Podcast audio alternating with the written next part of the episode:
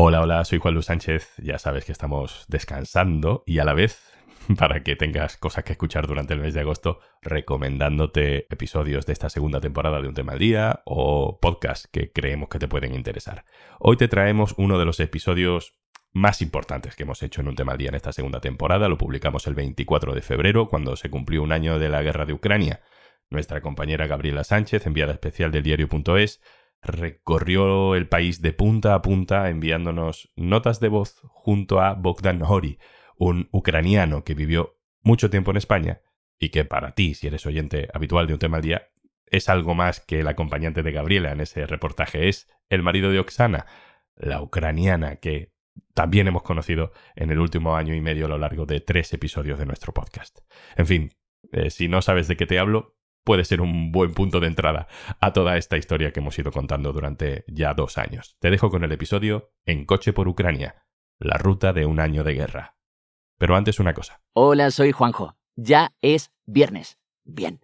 Y como cada viernes, al final de este episodio, te recomendamos un podcast por si te apetece escuchar algo nuevo el fin de semana. Entra en podimo.es barra al día y te regalamos 60 días gratis de Podimo. En capítulos anteriores de Un tema al día, 24 de febrero de 2022. Ucrania. Mira, soy Oksana. Eh, esta noche, bueno, costaba pegar un ojo. Mi marido vigilaba el pueblo con otros hombres. No hemos estado tranquilos. Eh, y esa es la noticia del día. Niña está en el tren. Diciembre de 2022. Móstoles, España. Y Oxana, ¿cómo está tu marido? Que él se ha quedado allí. ¿Cómo vives la distancia? Bueno, ahora bien, porque antes no sabíamos bien si, su unidad la van a mandar al frente. Y eh, última semana esos bombardeos, que cuando había muchos misiles, eh, un, uno de, primero de los estos bombardeos masivos, masivos cayó un misil a un kilómetro de mi casa y otro a 500 donde, pasamos hmm. siempre con los perros. Esperemos que también podríamos juntarnos eh, también en nuestra casa estas navidades. Soy Juan Luis Sánchez. Hoy en un tema al día. En coche por Ucrania. La ruta de un año de guerra.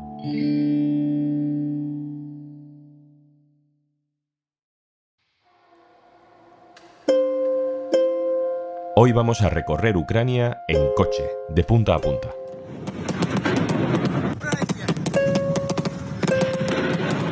Parecía que iba a ser una guerra relámpago y ahora nos parece una guerra imposible de terminar. Se ha cronificado. Se cumple un año de la invasión rusa y sacamos el mapa para cruzar de oeste a este, del Lviv a Kharkov, un país roto. En ese coche está la enviada especial del diario.es, Gabriela Sánchez. ¿Cuánto tiempo viviste en España? Diez años. Pues claro. Pero desde, Hace ya bastante. Desde, 2008 llevo, vivo aquí. Mm. Gabriela entró hace unos días en Ucrania a través de la frontera de Polonia. Ahí le esperaba la persona que le va a acompañar durante todo este viaje, Bogdan. Es un ucraniano que habla español, vivió mucho tiempo en España y de hecho ha venido hace unos meses para llevarse desde aquí, también conduciendo, una ambulancia llena de ayuda humanitaria. Estaba yendo con ellos llevando, llevando, cosas, medicamentos, que estaba de todas las partes estaban trayendo la ayuda. Además de todo esto, Bogdan es para nosotros algo más. Es el marido de Oksana, la ucraniana que hemos ido conociendo en el último año a lo largo de tres episodios de este podcast. Bogdan y Gabriela nos llevan a la Ucrania de la guerra. O sea que no viste a Oksana. No, ya medio año por ahí. Oksana, la mujer de Bogdan, preparó en Navidad una sorpresa para su marido. Ella estaba en España y planeó un viaje a Lviv. Después de tanto tiempo sin verse, sería su reencuentro. Pero en mitad de una guerra también suceden cosas. Se cruzaron. Ella iba para Ucrania y él de camino a España a recoger la ambulancia. Es que a veces en, la vida pasas, pasan cosas como estas. Claro, sí. no es no es peor que nos puede tocar, pero Ya. Es la vía del, del tren. Mm, Por esta vía pasó Marta. Marta. Marta es la hija de Bogdan y Oksana. Su historia la hemos conocido también en un tema al día. El año pasado consiguieron sacarla del país, fue la primera en salir cuando estalló la guerra.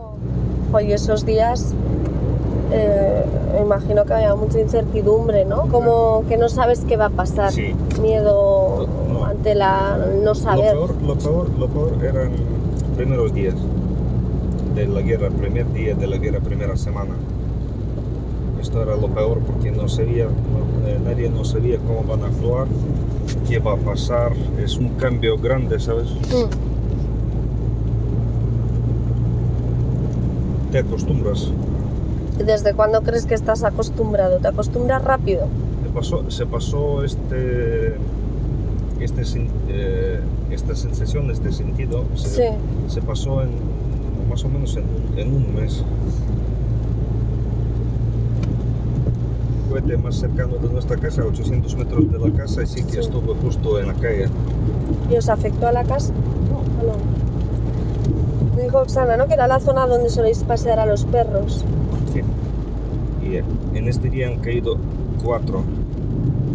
Madre mía. Entonces hubo uno, oye que está un poco lejos, estaba a unos 3 kilómetros. Mm, Luego, más cerca, más cerca. Y cuando cayó este de, de 800 metros, yo ya, por saber, pues me tumbé en el, Suelo. en el suelo, en, donde hay un rebajón, Sí. el rebajón y cubrí la cabeza. Que pensaba, pensaba si, Que había si, otro si cae, si cae alguno más cerca, pues ya no, no tendrá tiempo, ¿sabes? Ni, ni esconderme ni Claro, claro.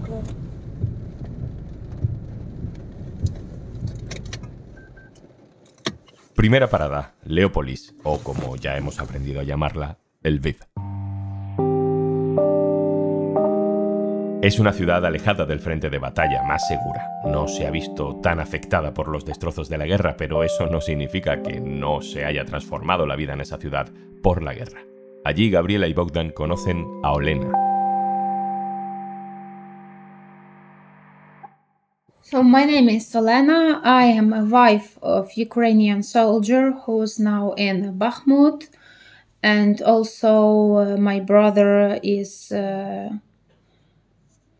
has lost. Uh, Olena les cuenta que es la mujer de un soldado que está en el frente, también que su hermano ha desaparecido. Pero más allá de ser hermana de o mujer de, Olena se dedica a recoger vehículos averiados del frente, a buscar la manera de arreglarlos y a llevarlos de nuevo a los puntos más calientes del conflicto. Ha pasado un año y Olena ya no sufre cuando recibe una llamada de teléfono desde el frente. La escuchamos relativamente tranquila, a pesar de la distancia con su marido y la evidente situación de inseguridad. Ну, то я з ними домовлюся. Я з ними домовлюся. Hay nuevas rutinas, Olena incluso bromea con su marido, que hay que ver que la llama todos los días, que qué pesado. Solo siente miedo cuando aparece en su pantalla número desconocido. Es lo que apareció cuando la llamaron para decirle que nadie sabía dónde estaba su hermano. Segunda parada, Kiev. ¿Hace cuánto que no vienes aquí? eh? Tu hermano vive aquí, ¿no? Sí, hermano vive en, en Kiev eh, desde que empezó la guerra, todo el tiempo.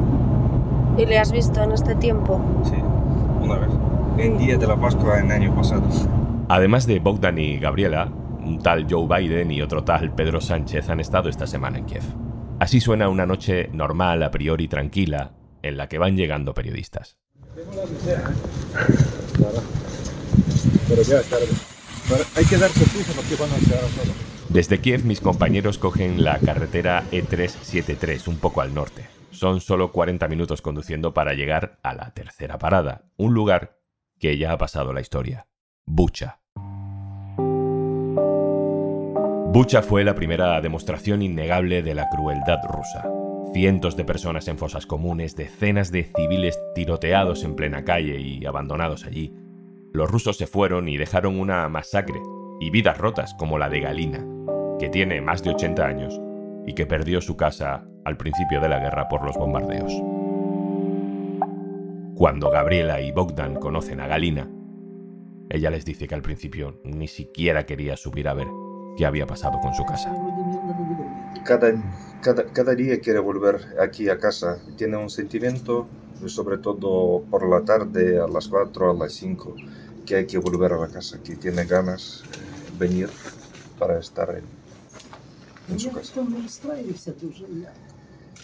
Que se pone muy triste y esto duele, sigue, sigue doliendo. Siempre está pensando en esto, eh, que es una herida que siempre duele y mm, de momento no se puede curar. Ha llevado toda la vida aquí en, en, en este piso y se quemó, se quemó todo, se, quemando recuerdos. ¿Qué se le viene a la cabeza cuando está aquí? ¿Algún recuerdo concreto? Toda la vida los, los niños, hijos que se fue de aquí a, al de servicio militar, los niños, familia que he pasado toda la vida aquí. Dice que viene, viene, viene todo. Y un, en un momento se quemó todo, incluso las fotos que, que tenía de, de familia. Como no había nada. ¿Y cuántos meses estuviste formándote? Un año, Mm. casi, ocho meses. Pues, por ejemplo, hay algunos que no quieren ir al ejército y se quedan aquí en la Guardia Territorial. Claro. Mm. Entonces, ellos no se muevan de... Y a mí me pueden llevar a donde quieran. ¿Y eso no te da miedo? No me da miedo eh, eh, morir, me da miedo no saber qué va a pasar luego. ¿Cómo- ¿En qué sentido? ¿En qué sentido? Como Ah, después qué, ¿no? después, ¿qué, Mm. qué va a pasar después? Pero Los- aquí, la familia, hijos, eso, los, los que se mis quedan. planes, mis los que se planes, mi- mis planes de futuro, mis pensamientos, Mm. eh, mis ilusiones que tenía. Esto sí que me da la, la- la tristeza, pero lo, lo- lo único que sabes que eh, muchas personas no quieren eh, sufrir. Esto también es eh, muy difícil. Sufrir el dolor.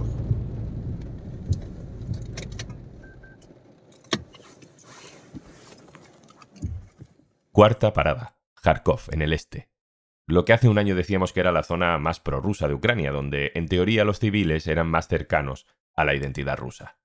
Allí, Gabriela y Bogdan se despiertan con este sonido. La explosión estaba lejos del lugar en el que se encontraban, en una zona industrial. Hubo dos heridos leves.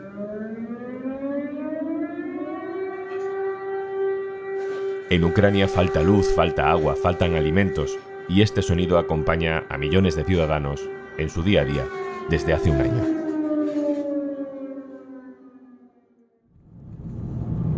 Ayer estaba todo oscuro.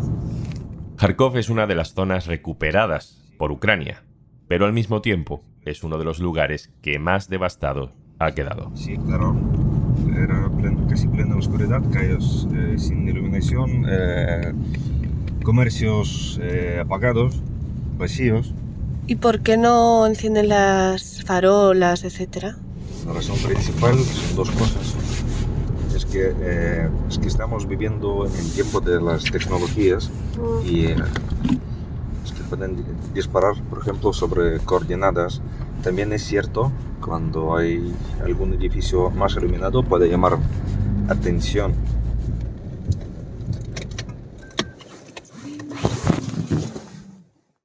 ¿Dónde, eh, ¿Dónde vive usted? ¿Vive en la... Eh, ¿Debe живете? Тут, на Салтовці. Eh, aquí en Saltivka. ¿Cómo está, cómo está su casa? ¿Está, está en buenas Y, eh, condiciones vas budynок ahora? Dice que han caído, ha caído cerca, pero nuestra, eh, Более nuestro и bloque менее. está bien. más o menos. Así que estaba durmiendo en, en el sótano, había casos, pero, pero en general está bien. ¿Cuánto tiempo durmió en el sótano? Трясло, да Antes, ничего. antes en, eh, vivía en qui- quinta Что planta, делать? pero Куда eh, текать? А por подвале los тоже oídos, страшно. eh, А в explosiones, завалится porque вообще ¿a не, dónde, a- a dónde me voy? вообще не выберешься. Y si, si, cae, si cae el bloque, ya nadie no me saca de, del refugio del sótano. ¿Quién te, quién, quién te va a buscar ahí en, eh, en este sótano? ¿Vives sola? Pues yo me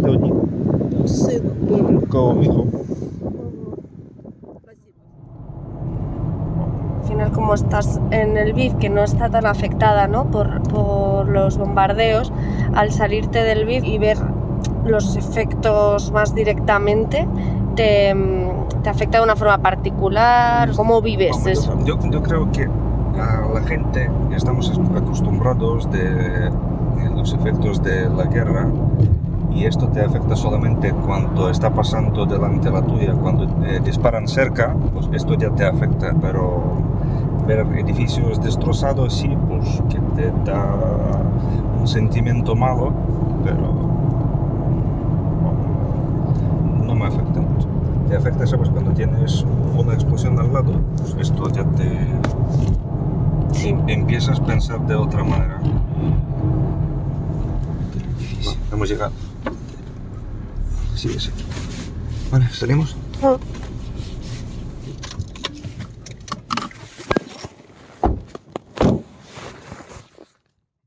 Y antes de marcharnos, Hola, ¿qué tal? Soy Juanjo de Podimo y vengo como siempre a recomendarte contenido exclusivo y recién salido del horno en nuestra app, en Podimo. Un estreno esta semana dedicado a la gente que está muy cansada de malas noticias, de catástrofes, de cosas negativas. Eh, bueno, pues se han juntado de nuevo porque menuda pareja hacían en la que se avecina Vanessa Romero y Cristina Medina para darle una vueltita a estas noticias, para darle una vuelta a la realidad que vivimos, para sacar un poco el lado positivo de la mejor forma posible y es como mejor saben hacerlo tirando de humor. La almohada que detecta los ronquidos y los detiene moviendo la cabeza de la persona dormida. ¡Qué maravilla!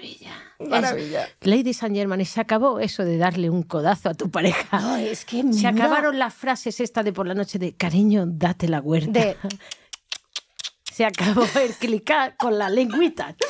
Ahora tenemos Motion Pillow.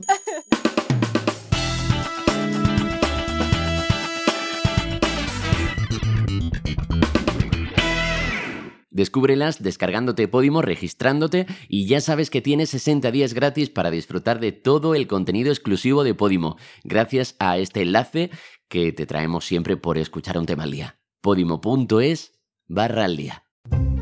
Esto es un tema al día, el podcast del diario.es. Si te gusta lo que hacemos, necesitamos tu apoyo. Hazte socio, hazte socia en el diario.es barra socio. Este podcast lo producen Carmen Ibáñez, Marcos García Santonja e Izaskun Pérez. El montaje es de Pedro Nogales. Yo soy Juan Luis Sánchez. El lunes, otro tema.